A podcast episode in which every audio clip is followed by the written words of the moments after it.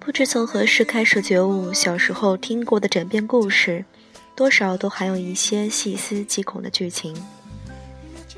我还记得一个说唱版的童谣，故事是机智的农民为了报复一头猪，在发现家里东西被偷之后，怒射了几十个机关。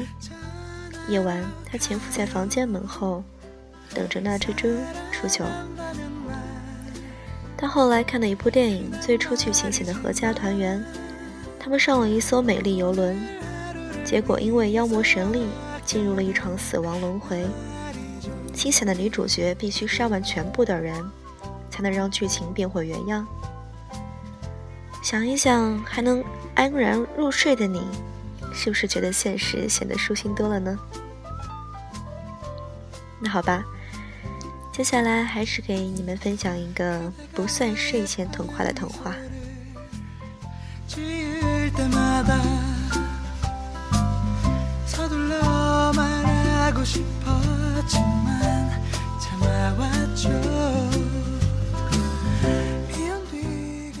兔小七和狼小八。兔小七是一只小兔，狼小八是一只小狼。有一天。兔小七在森林里遇到了被爸爸妈妈抛弃的狼小八，狼小八哭得发抖，兔小七依偎着他，想分给他自己的体温。兔小七有七个月大，狼小八有八个月大。兔小七有四只脚，狼小八只有两只脚。兔小七说：“狼小八别哭，我可以教你跳呀。”狼小八擦擦眼睛，可是我起不来。兔小七跳到狼小八的身下，你可以撑着我，让我当你的脚呀。狼小八艰难地站起来，学着兔小七的样子开始跳，他开心极了，擦擦眼泪，看着兔小七，兔小七，谢谢你。可是我好饿，可以吃掉你吗？没等兔小七回答，狼小八便一口吃掉了兔小七。吃得太饱，一不留神，狼小八跌倒了。可是这次，只有两只脚的狼小八再也没站起来，因为这个世界上再也没有第二个兔小七。传说中被狼吃掉的小兔子可以上天堂。兔小七来到了天堂，开始无尽的思念那个在路上瑟瑟发抖的狼小八。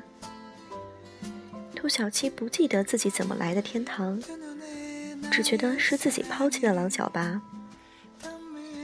兔小七心里想：小八才那么小，没有两只脚，还没有爸爸妈妈，现在又没有了我。要怎么活下去啊？兔小七每天都在担心，担心的天堂的青草都没有了味道。终于有一天，兔小七在天堂门口看见了狼小八，他还是那个趴着瑟瑟发抖，却并不打算进来。兔小七走近了，小八小八，是你吗？是你来找我了吗？小八，小八，我是小七啊！小八，小八，真对不起，我不是故意把你抛下的。听见兔小七的声音越来越近，狼小八不敢抬头，喃喃道：“小七，我，我，我好饿啊！”兔小七心里想着：“这个笨蛋小八，没有了我要怎么办呢？”边想着，兔小七。便凑到了狼小八跟前，递上一簇青草，那分给你。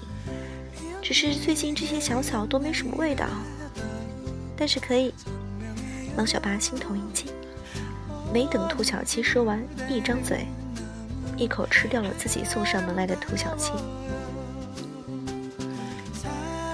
正当狼小八打着饱嗝，懒懒地晒着太阳时，突然发现自己长出了两只前脚，小八高兴坏了，可他却怎么也跑不快。不知什么时候，他开始学着兔小七教他的样子跳起来。他开始吃兔小七说的没有什么味道的青草。他开始在心里期待可以见到谁，但又不知道那是谁。分明那么开心，却又莫名的伤感。狼小八来到池塘边，一低头，呆住了。池塘里那个倒影，怎么那么像兔小七？狼小八凑近看，这分明就是兔小七呀！他伸手去抓湖里那个倒影，什么都没有抓到，却一个扑通。掉了进去。狼小八从天堂消失了，兴许是回了森林，兴许是去了地狱，谁知道呢？上帝只说过许愿池会把你带去属于你的地方。传说中死了两次的兔子就会见到上帝。兔小七来到上帝面前，满眼悲伤。上帝关切地问道：“小兔子，你怎么看起来那么伤心呢？”兔小七眨巴着眼睛，盯着眼前这个高大的身影，不自觉地说道：“我，我好像，好像又把狼小八给抛下了。我只是睡了一下，一睁眼就又看不见他了。”上帝老爷爷，你见过它吗？它是一只小狼，它只有两只脚，它还不会跑。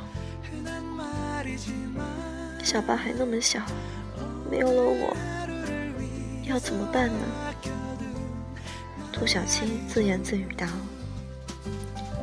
上帝摇摇头，笑着看着眼前的兔小七：“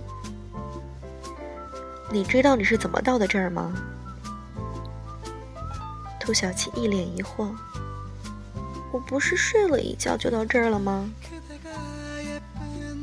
上帝笑笑，挥了挥手。兔小七突然到了森林，他看到被狼小八吃掉了自己。上帝再一挥手，兔小七又置身天堂，他又看到了被狼小八吃掉了自己。兔小七好伤心，好伤心，伤心的眼里的悲伤都要溢出来了。上帝看看自己跟前的兔小七，我可以许你一个愿望，然后你就该走了。天堂留不住你，你最终属于森林。兔小七看着上帝，一句话都说不出来，两行泪。顺着他的脸颊落下，落到了森林里。好的，你的愿望我知道了，你走吧。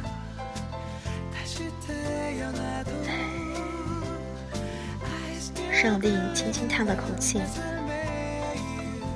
兔小七走了，在森林里，他又变成了那个善良的兔小七。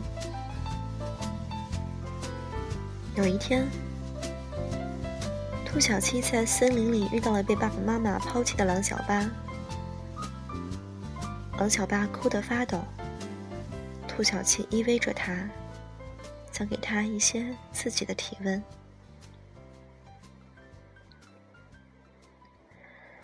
后来，有一个小天使问我：“你知道是什么是恨吗？”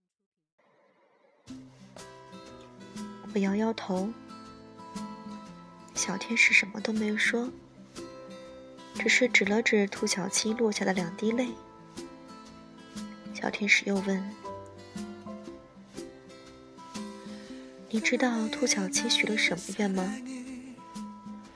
我又摇了摇头。小天使只是摊了摊手，俯身看着森林里。那个没有了两只前脚的狼小八。